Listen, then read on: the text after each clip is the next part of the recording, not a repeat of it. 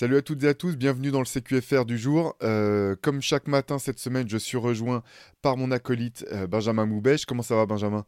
Bah écoute, ça va super, un peu fatigué après la late session, mais on va tout donner pour, euh, pour ce CQFR. Voilà, bah, n'hésitez pas à aller jeter un coup d'œil au replay si vous n'étiez si vous étiez pas en direct avec Benjamin hier soir. Pas mal de choses intéressantes aujourd'hui euh, dans, dans ce CQFR. euh, feuilleton de l'été oblige, je te propose qu'on parte sur, euh, sur James Harden. Pour une fois, il y a eu une info.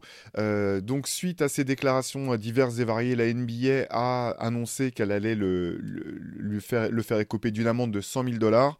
Euh, Je, te laisserai expliquer les raisons, de, les raisons de cette amende. Et, et derrière, dans, dans la foulée, quasiment le syndicat des joueurs a lui émis un, un communiqué de presse officiel pour dire qu'ils allaient faire appel de cette décision, euh, notamment s'en remettre auprès de, du médiateur qui fait, voilà, qui, qui agit en tant, en tant que tampon un petit peu entre la NBA et euh, le syndicat des joueurs dans, dans ces, dans ces affaires-là. Est-ce que tu peux euh, simplement, Benjamin, nous réexpliquer un petit peu bah, les raisons de cette amende finalement et euh, où en est la situation actuellement? Bah, carrément, en fait, ce qui se passe, c'est que dans le CBA, il y a une clause qui interdit les joueurs de demander publiquement leur transfert. Donc en fait, tant que c'est dans les coulisses de l'NBA, par des tweets, etc., tout va bien. Mais quand tu prends la parole publiquement pour parler de ton transfert, bah, ça devient sanctionnable. Donc ce qui s'est passé, c'est que la avait lancé son, enquête, on en, avait parlé en début de semaine, et donc ils ont parlé avec James Harden, et ils ont bah, compris que en fait les commentaires de James Harden par rapport au fait que Daryl Morey était un menteur et qu'il ne voulait plus jouer pour les Sixers, en fait, pouvait être perçu comme une euh, demande publique de transfert. Et ça, c'est sanctionnable à hauteur de maximum de 150 000 dollars. Donc, en l'occurrence, Harden, il a pris 100 000 dollars, ce qui peut sembler relativement anecdotique par rapport à son salaire de 35 millions, mais qui est en fait une grosse, grosse amende en NBA, euh, quasiment le maximum en fait qu'un joueur peut recevoir. Donc, euh, donc voilà, la NBA le sanctionne en précisant dans son communiqué que c'est spécifiquement pour euh, le fait qu'il ait demandé publiquement ce transfert c'est pas parce qu'il a insulté Maury, ou quoi que ce soit, c'est vraiment la demande publique de transfert. Donc la NBPA, oui, le syndicat des joueurs en gros, euh, conteste ça sur ce point spécifique. En gros, ils expliquent que selon eux, James Harden n'a pas violé la règle euh, de demande publique de transfert et que donc ils vont déposer un recours auprès du médiateur pour contester la- l'amende de la NBA, essayer bah, simplement de d'effacer l'ardoise de James Harden et euh, de tout oublier. Donc voilà, ça c'est le topo de la situation. Euh, on est vraiment sur des spécificités du CBA, sur une question d'évaluation de est-ce que oui ou non c'est une demande publique de transfert. En tout cas, voilà, on l'a, on a déjà vu ce genre d'amende avec euh, Anthony Davis, par exemple, en 2019. Ce serait normal que James Harden en ait une. La question, c'est est-ce que les propos qu'il a dit euh, peuvent se qualifier comme tels? Voilà. On verra ça entre, enfin, la NBPA et la NBA verront ça entre eux, je pense. Ouais, bah de toute façon, le, le nœud du problème, c'est toujours des problèmes d'image. Euh, la NBA, on sait, est toujours très soucieuse de son image. Euh, elle, elle, elle essaye de trouver des, moyens, des mécanismes pour éviter que ce, demande, ce type de demande de transfert euh, soit public, euh, soit sur la place publique. Là, c'est vrai que c'est le feuilleton de l'été. La façon dont, James Harden a, abordé les choses, notamment en traitant son GM de, menteur lors du- d'une tournée en Asie, je pense que ça a vraiment, c'est vraiment le genre de choses que, que la NBA veut hési- au maximum, parce qu'elle a aussi bien conscience que d'un point de vue euh, d'image euh, auprès du grand public, c'est euh, c'est dur derrière de, de, comment dire, de faire la promotion de, de ces plus grands joueurs quand le public peut se dire, mais attends, ils sont payés des sommes faramineuses et en plus ils demandent à être échangés du jour au lendemain. Donc je suis bien d'accord que, que se pose jamais la question du côté, ou on se pose rarement la question de la loyauté entre guillemets du côté des franchises, que les joueurs peuvent être échangés du jour au lendemain euh, euh, sans qu'il y ait forcément d'état d'âme du côté, du côté des clubs. Néanmoins, c'est cet état de fait-là, en fait, c'est cette image-là que la NBA veut éviter au maximum. Donc pas très étonné finalement euh, du fait que, que qu'il y ait une amende qui tombe. Je sais pas trop jusqu'où pourra y aller le, recours du, syndicat des joueurs. Euh, au, vu de ce que tu, de ce que tu nous dis là sur, euh, bah voilà, sur euh, le fait que dans le CBA, il est maintenant interdit de demander officiellement son, échange, ça va être dur, de, je pense, de, défendre le cas de James Harden. Dans tous les cas, on savait que, que le syndicat réagirait, ne serait-ce que là aussi pour la forme, pour des histoires d'image, montrer qu'ils sont prêts à défendre leurs joueurs. Je serais très étonné quand même que l'amende tombe, enfin que la, que l'amende soit annulée, je veux dire, et que, que James Harden s'en tire. Pour le reste, bon bah, encore une fois, on attend de voir ce que, ce que ça va donner. Euh, je suis pas sûr que ça se, dé- ça se décante de sitôt. Ah, C'est vrai que dire euh, je jouerai pas dans l'équipe de Daryl Morey, ça ressemble quand même beaucoup à une demande de transfert, surtout quand tu mêles ça à d'autres déclarations, comme quand elle dit que la, sa relation avec les Sixers est irréparable, par exemple. Donc c'est vrai que je pense que l'amende va rester. Et il y a non seulement le côté d'image, comme tu dis, en plus il y a l'aspect euh, dynamique des pouvoirs en NBA, où plus on avance et plus les joueurs prennent du pouvoir. Et la NBA est censée aussi euh, réguler un peu ça, parce que eux travaillent presque pour les franchises finalement. Ils sont un peu entre les deux, bien sûr, ils travaillent aussi pour les joueurs, mais ils doivent aussi préserver le pouvoir des franchises. Et ce genre de demande publique de transfert, ça peut être perçu par les équipes comme un petit peu euh, un, pas trop loin derrière la ligne du player empowerment. Et, euh, et donc c'est pour ça aussi que c'est sanctionnable, que c'est un cas qui est super intéressant et que euh, la NBA prête une attention particulière à ce dossier-là, parce que en réalité, ça va bien au-delà de juste la question de froisser l'ego de Daryl Morey. Il y a toute la question de à qui appartient le pouvoir en NBA et quelle est la limite par rapport aux joueurs. Donc c'est vraiment une affaire qui est cruciale pour la NBA, pour la NBPA et qui est euh, essentielle dans la, dans la lutte pour les pouvoirs en NBA entre les franchises et les joueurs. Donc vraiment, non seulement dossier à surveiller et de deux, bah voilà, c'est pour ça que c'est le feuilleton de l'été, parce que au-delà de l'aspect sportif de où jouera James Harden, il y a toutes ces questions-là qui sont extrêmement importantes et extrêmement intéressantes. Ouais, bah écoutez, on suivra toujours cette, euh, cette affaire forcément. Euh, allez Benjamin, je te, je te propose qu'on revienne sur le terrain euh, pour souligner une perf bah, extraordinaire, hors norme tout simplement. Ça se passait en WNBA hier soir dans le match entre les Las Vegas Aces et le Atlanta Dream. Et donc c'est bah, Aja Wilson, la MVP en titre, double MVP, qui a signé simplement l'une de bah, la meilleure performance offensive de tous les temps en WNBA, puisqu'elle a égalé le record qui était jusque-là détenu par Liz Campbell en plantant 53 points euh, dans une victoire 112-100 euh, face à Atlanta. Euh, je te donne quand même le reste de ces stats sur le match. Donc 53 points, 16 sur 23 au tir, 20 sur 21 au lancer franc. ce, qui est, ce qui est vraiment fort, je trouve, dans le basket moderne, c'est que finalement, elle a eu besoin de ne mettre qu'un seul tir à 3 points. Elle en a pris un, elle l'a mis pour atteindre la barre des 50 points. Elles sont 3 en tout dans, l'histoire de la WNBA à avoir atteint ou dépassé la, barre des 50 points. elle a ajouté à ça 7 rebonds, 4, 4 contre. Euh, voilà, en gros, une, masterclass de la part euh, d'Aja Wilson. Euh, qu'est-ce que ça ça, t'inspire, toi, cette, cette perf? Bah, Déjà, c'est énorme. Et puis en plus, on parle d'une joueuse qui est même un talent générationnel, double MVP, qui est, bah voilà, c'est Aja Wilson qui joue dans la meilleure équipe de la ligue. Donc s'il fallait quelqu'un pour le faire, je pense que c'est quand même bien elle. Et ce que ça m'inspire, bah, c'est que quand je vois les chiffres, ça me fait tourner la tête. 16 euh, sur 23 au tir, c'est une efficacité qui est énorme. Et 20 sur 21 au lancer, c'est juste phénoménal. En fait, dans l'histoire de la WNBA, il y a 9 joueuses qui ont déjà pris euh, au moins 20 lancers francs dans un match. Et AJ Wilson a le plus gros pourcentage d'entre elles. Euh, donc ça montre à quel point elle était en feu ce soir-là. Et je pense que ce niveau d'efficacité, peu importe la compétition, peu importe dans, dans quel domaine, peu importe qui, c'est juste incroyable. Il faut, il faut prendre la mesure de, de ce que c'est d'aller 21 fois sur la ligne des lancers francs, d'en mettre 20, de prendre 23 tirs, d'en mettre 16. Et quand tu regardes, effectivement, bah voilà, elle est vachement percutante, elle crée facilement ses décalages. En fait, tu as l'impression que c'est pas, quand tu la regardes jouer, tu as une impression de facilité qui est, qui est folle, de, en fait, elle est défendue, mais elle rentre tout quand même. Et, et ça, c'est dingue. Donc dans ces cas-là, c'est normal que voilà, ses coéquipières euh, lui fassent la passe un petit peu en boucle. Et euh, qu'est-ce que j'en pense? Bah, je, suis juste, euh, je suis juste choqué par le niveau de performance des Jay Wilson. Ouais, et puis c'est vrai que euh, je vous invite, si, vous n'avez jamais eu l'occasion de la voir jouer, à aller jeter un coup d'œil parce que vraiment, d'un point de vue technique, c'est vraiment un bijou de joueuse. Euh, elle est euh, là, euh, enfin, ce match-là le, montre bien, quoi. Elle est totalement indéfendable. Elle a une technique et une variété de, de moves offensifs qui, est, assez folle. Faut rappeler aussi que c'est une excellente défenseuse. L'an dernier, elle a fini la saison en étant à la fois MVP et meilleure défenseuse de, WNBA pour aller avec le titre, puisque, puisque le, les, les ici sont, sont les championnes en titre. c'est intéressant ce que tu dis sur le talent générationnel c'est un petit peu ce que disait euh, sa coach euh, Becky Hammond après le match et aussi euh, sa coéquipière Kelsey Plum, qui avait un, commentaire intéressant. Je trouve, elle disait Ouais, faut arrêter de comparer les joueuses ou les joueurs les uns aux autres. là, AJ, c'est, c'est une joueuse à part, c'est une joueuse hors norme. elle est en train de, créer sa, propre, son propre chemin quelque part.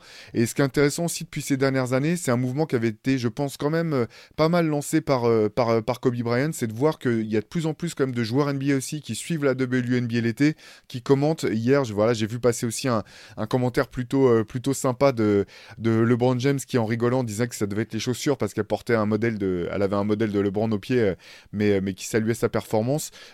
tout ça, je trouve que c'est intéressant comme ce qui se passe en WNBA depuis, depuis, depuis plusieurs années. C'est une ligue qui a quand même longtemps eu du mal à trouver euh, sa place euh, euh, dans l'univers médiatique du sport américain, à trouver voilà, des échos auprès du grand public. Et j'ai vraiment le sentiment que c'est en train de bouger là depuis quelques années.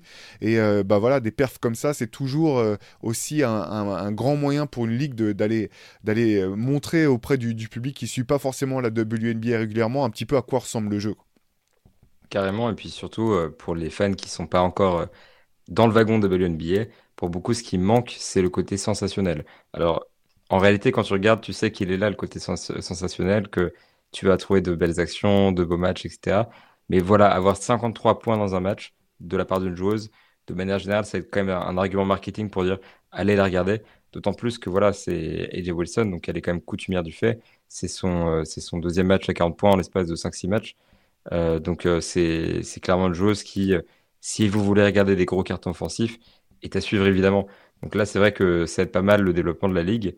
Et euh, tu as raison, en fait, euh, je trouve que cette saison, comme la précédente et comme la précédente avant, on voit vraiment des progrès en termes de d'évolution médiatique de la WNBA qui prend une place de plus en plus importante dans le monde, dans le paysage sportif mondial. Et ça, c'est quand même euh, bah, c'est réjouissant parce que bah, on est juste content de voir le basket se développer. Ouais, c'est clair. Si vraiment vous êtes, euh, ça vous intrigue ces, histoires ou si vous voulez en savoir plus sur euh, la WNBA, je vous invite à suivre le site Swish Swish, nos, amis de Swish Swish, Swish, Swish pardon, qui, suivent euh, la WNBA de, très très près. Vous trouverez tout un tas d'infos sur, leur site et sur leurs réseaux sociaux.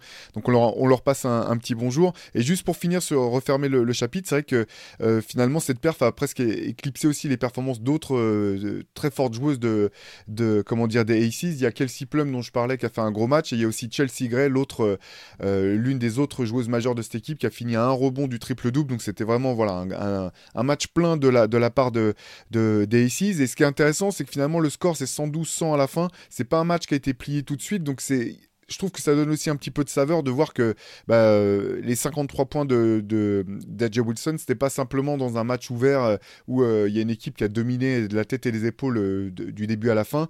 voilà, c'est 53 points qui ont vraiment compté aussi dans le, dans le, dans le, le résultat final de son équipe. Ouais, allez, on, va repartir un petit peu maintenant sur des, Français. Euh, hier, on a eu euh, alors deux informations intéressantes. D'une part, une signature ou une resignature euh, pour un joueur. D'autre part, c'est, ben, on espère, le, signe avant-coureur d'un retour au très haut niveau pour un autre joueur. dans les deux cas, c'est des jeunes joueurs français. Benjamin, je crois que c'est toi qui as fait les news sur, sur Basket Session. Je te laisse présenter les deux joueurs dont on parle ce matin. Exactement. Bah écoute, le, premier, ça va être euh, Olivier Sarr, qui est peut-être un peu plus, euh, un peu moins connu des fans NBA que l'autre joueur que, dont on va parler, mais qui en l'occurrence a signé un nouveau two-way contract au Thunder. Donc, euh, en gros, c'est la troisième saison consécutive qui passera un petit peu entre la NBA et la G League. C'est quand même une bonne nouvelle qui reste dans les circuits NBA. et de l'autre côté, on a Sekou Doumbouya, voilà, qui est un, nom qui est peut-être un peu plus évocateur quand même, parce que ça a été un, un 15e choix de draft, si je dis pas de bêtises. Et, et voilà, donc euh, Sekou Doumbouya qui, lui, est partenaire d'entraînement de, Monaco. Il n'a pas encore de contrat nulle part, mais euh, c'est intéressant de le revoir euh, sortir parce qu'on l'a quand même très peu vu ces dernières saisons. Entre bah, voilà, sa disparition NBA, il a été cut de trois équipes consécutives après avoir été transféré deux fois. C'était pas la, fin idéale. il avait testé un passage en G-League, mais il était passé assez inaperçu. Il avait joué que huit matchs dans l'équipe championne de G-League. Et là, le revoir un petit peu sortir, aller à l'entraînement avec Monaco, c'est un signe qui est quand même positif et qui laisse, euh, qui ouvre la porte à un retour en Europe. Donc euh, deux bonnes nouvelles parce que c'est deux joueurs français qui sont plutôt talentueux. Euh, Olivier Sarr en l'occurrence qui est très bosseur et, et, qui avait fait une super saison rookie au Thunder, c'est top qu'il puisse continuer en NBA. C'est Doumbouya qui était très talentueux mais qui par contre a été très critiqué de la part de, des franchises NBA notamment pour son type de travail. C'est quand même cool de, le voir ressortir et de se dire que c'est peut-être pas la fin encore. Donc j'ai trouvé que c'était deux nouvelles assez positives. Ouais, carrément. Après, ce qui est intéressant, c'est voilà, on, c'est dans les deux cas, je pense que ça va être, euh, enfin, le gros du travail est devant eux. Euh, Olivier Sarr, c'est euh, bon, c'est vraiment intéressant. Ça, ça, on voit la volonté du, Thunder de vouloir bah, vraiment reposer à nouveau leur œil sur lui, de, voir comment il peut évoluer, sachant que cette année, la compétition va être vraiment très rude au sein du, du Thunder. Autant les années passées, on avait le sentiment que OKC voilà, euh, euh, faisait jouer des joueurs pour essayer de voir un petit peu euh, ceux qui allaient pouvoir être intéressants dans l'avenir. Il n'y avait pas d'objectif, de, résultat à court terme. là, cette année, ça ne va, pas être, va pas être la même. On est d'accord pour dire que le Thunder va pas jouer le titre NBA en 2024. Par contre, avec bah, le retour de blessure de Chet Holmgren, le parcours bah, fantastique, en fait, j'ai envie de dire, de, d'OKC l'an dernier, fantastique dans le sens où en début de saison, on n'aurait pas forcément parié sur le fait que cette équipe puisse passer un euh, à ce moment-là, euh, l'émergence ou la confirmation de, de Shea Alexander, tout ça, ça veut dire que à OKC, il y aura vraiment euh, il y aura un projet qui sera tourné quand même autour des, résultats collectifs cette, cette année. Il faudra confirmer, voire essayer d'aller un peu plus loin. Donc je trouve ça vraiment encourageant euh, pour, pour, Olivier. Ça veut dire que voilà, euh, cette franchise qu'il connaît, qu'il connaît bien a envie de, lui redonner sa chance. Maintenant, euh, il va falloir, va falloir aller chercher, chercher sa place. Quoi. Ça va pas être. je pense que c'est. C'est pas gagné, mais en même temps, on, voilà, on sait qu'en NBA, il y a 450 places. En gros, rien n'est gagné, rien n'est donné à personne, donc il va falloir aller cravacher pour, pour se faire une place. Et puis tu as raison, en plus, dans cette équipe-là, c'est un peu difficile. La saison dernière, avec sa blessure au poignet, elle avait pu jouer que 9 matchs en NBA, ce qui était beaucoup moins que sa, beaucoup moins que première saison où c'était quelque chose comme 22. Euh, et, c'est vrai que bah, je ne sais pas s'il en jouera beaucoup plus, d'autant plus que Chatham Green vient de revenir de, blessure et à faire sa première saison rookie. À l'intérieur, ça prend pas mal de minutes quand même. Il faut déjà faire de la place pour lui. Donc, euh, pour trouver la place pour Olivier Sarr, je sais pas, c'est un peu compliqué. Bon, maintenant, euh, ce qu'on espère pour lui, c'est que sorti vraiment de sa blessure au poignet de l'année dernière, il puisse peut-être passer un step en G-League il y aura d'autres équipes NBA qui pourront le voir et que ce sera l'occasion pour lui éventuellement d'aller chercher un contrat NBA euh, standard tout simplement parce que c'est l'objectif. Donc euh, je pense que c'est quand même une, bonne opportunité, mais tu as raison, euh, je ne sais pas s'il aura beaucoup de minutes au Thunder et ça va être dur de, de sortir du lot dans une telle pépinière.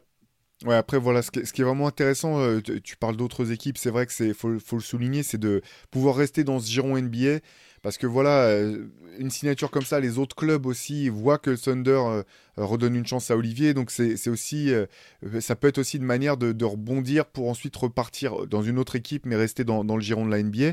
Et pour parler de, ses coups, ça c'est vraiment une, information très intéressante, parce que c'est vrai qu'on se demandait bah, ce, qui, ce qui était passé de ce joueur drafté haut, comme tu l'as dit au premier tour, qui a pu montrer des choses par moment. Alors quand il était du côté des Pistons, euh, ce qui manquait vraiment, c'était la consistance, la constance pardon, dans, dans, les performances. Par contre, c'est un, un, voilà, c'est cool, on connaît son potentiel, on connaît son talent.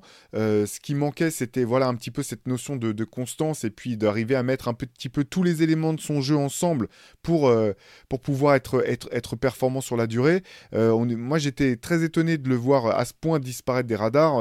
donc, on sait qu'il a eu aussi pas mal de pépins physiques, de blessures, dont il essayait de revenir ces deux dernières années et dont euh, bah, maintenant, voilà, on espère qu'il a laissé tout ça derrière lui. On avait pu euh, faire une petite interview avec lui euh, durant son passage au Quai 54 au début de l'été, dans lequel voilà, il disait euh, bah, se sentir mieux, être en recherche maintenant de, de rythme et de, de, trouver un club. C'est intéressant, je trouve, qu'ils servent, même si pour l'instant c'est simplement en tant que partenaire d'entraînement du côté de Monaco. Euh, on connaît les ambitions de Monaco, c'est, c'est euh, je pense, la meilleure manière de se remettre en jambes. Maintenant, voilà, j'espère qu'on le retrouvera sur un terrain, finalement, que ça soit en NBA, que ça soit en Euroleague ou même que ça soit tout simplement dans le championnat de France. Ce qui est important, il a 22 ans, il faut qu'il joue, quoi. il faut qu'il soit sur un terrain, qu'il joue. Et et moi, j'ai hâte de voir un petit peu euh, s'il pourra euh, atteindre le, potentiel ou du moins s'il pourra réaliser le talent qu'on sentait, sentait en lui. Bah, carrément. Et puis, c'est un joueur qui pourrait quand même vraiment faire quelque chose en Euroleague, en l'occurrence.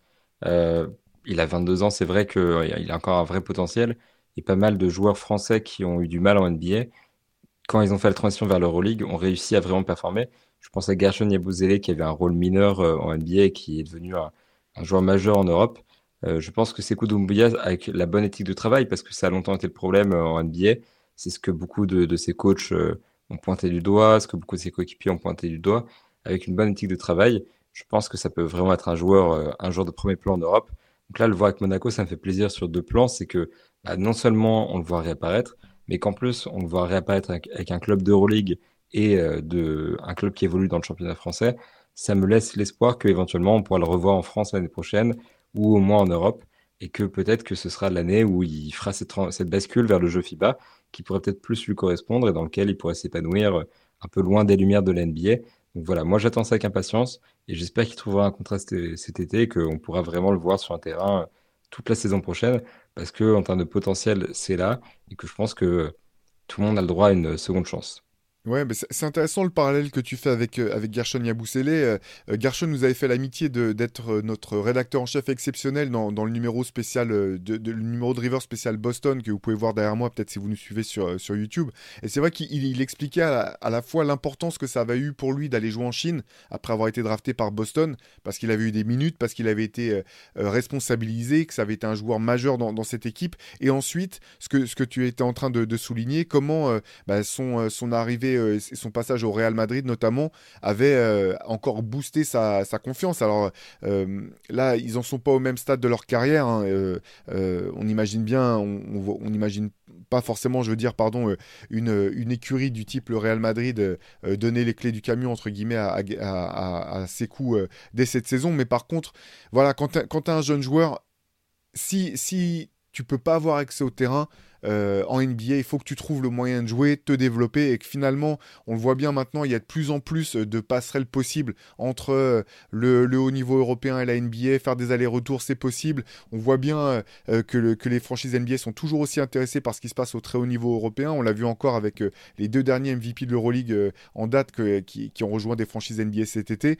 Bref, voilà, euh, moi tout ce que j'espère c'est qu'on retrouvera ses coups euh, prochainement sur un terrain, qu'on pourra, que lui pourra découvrir aussi finalement quel est son potentiel, ce qu'il peut apporter euh, concrètement dans le jeu c'est vrai que nous, en tant que, on est souvent un peu frustré parfois. Euh, alors, je critique pas les choix de carrière, mais de voir des, des, joueurs peut-être euh, euh, français ou autres qui, qui bah, se contentent de, de, peu de minutes ou de rôles vraiment réservés en NBA. Parfois, on se dit, s'ils revenaient en Europe, ils pourraient avoir plus de, plus de, plus d'opportunités de, jeu. encore une fois, je critique pas les, choix de carrière du tout. Hein. ça, c'est vraiment, c'est chaque joueur est libre de, de, bâtir sa carrière comme il le souhaite. En tout cas, voilà, moi, simplement en tant qu'observateur, j'ai ouais, j'ai à cœur de voir ce qu'il pourra donner sur un terrain. Idem, tout pareil.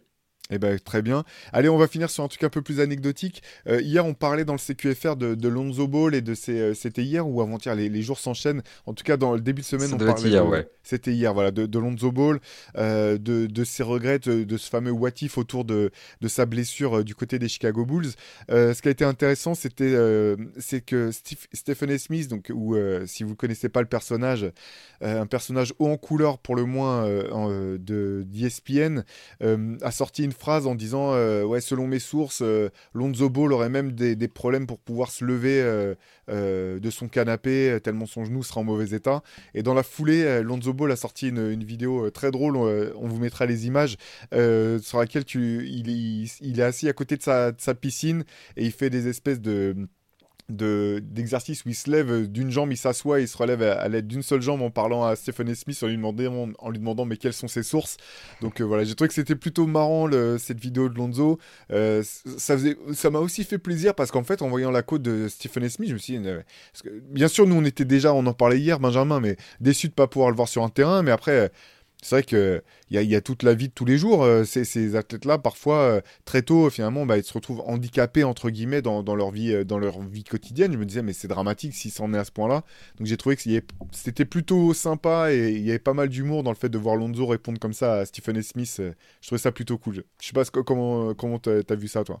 Bah, Moi, ça m'a bien fait marrer, même au stade où je pensais à un moment que c'était peut-être fake ou quoi, parce que je me dit, non, c'est trop marrant qu'un joueur NBA peut pas faire ça. Et euh, ouais, la vidéo m'a fait sourire parce que c'est vrai qu'il est, il est souriant, il est dynamique. En plus, il lui dit Mais je t'aime bien, mec, je te connais pas, mais je t'aime bien. et euh, à la fin de la vidéo, il, il, regarde la caméra et puis il dit euh, Je vais revenir, en gros. Donc, ça, je trouve ça plutôt positif et c'est vrai que c'est rassurant parce que ces dernières années, on a vraiment eu beaucoup de news, enfin, cette année et demie de blessure de Lonzo Ball, on a eu des news un peu terrifiantes. On a entendu parler de, du fait qu'il pouvait plus sauter, plus courir je sais pas encore si c'est possible. C'est vrai que quand ça handicap dans la vie de tous les jours, ça devient encore un cran dessus. Je pense à Brandon Roy avec son arthrose, par exemple, qui est embêté euh, avec, ça au quotidien. Et c'est vrai que lui, quand il en parle, il parle bah, d'une vie qui, qui, pendant un bon moment, assez terrible, parce que tous les jours, il ressent ces douleurs-là. Tous les jours, c'est un handicap, c'est un rappel aussi de, l'échec. Euh, donc c'est cool de voir que Lonzo, au moins, est un petit peu épargné par ça. maintenant, voilà, c'est vrai que on savait que c'était pas un sujet qui est très profond, la vidéo de Lonzo Ball, mais vraiment, il faut voir la vidéo, il faut voir sa tête, son sourire, la manière dont il réagit. Et je trouve que ce genre d'humour et un petit peu de positivité, bah, c'est tout ce dont on a besoin en NBA quand il y a des blessures comme ça. on parle toujours de Lonzo Ball avec un air un peu dramatique. Là, le fait que lui l'aborde avec le sourire et en rigolant un petit peu, bah, ça redonne le moral. Exactement, on va finir sur cette note positive. Nous, on vous donne rendez-vous euh, bah, dès demain pour un nouveau CQFR. En attendant, si vous voulez des compléments d'informations, allez sur basketsession.com. Vous trouverez vraiment euh, euh, toutes les infos, toutes les infos autour du basket importantes. demain, demain, CQFR nouveau, bien sûr, le matin. Et comme le disait, vous l'expliquez Benjamin, il y aura un podcast. On, finalement, on l'a pas fait lundi. D'habitude, on le fait lundi. Là, on, le fera demain et on parlera un petit peu équipe de France avec en normalement le le grand retour d'Antoine Pimel. Donc, euh, donc voilà, restez à l'écoute. Nous, on vous dit à demain. Passez une excellente journée. Ciao. Salut.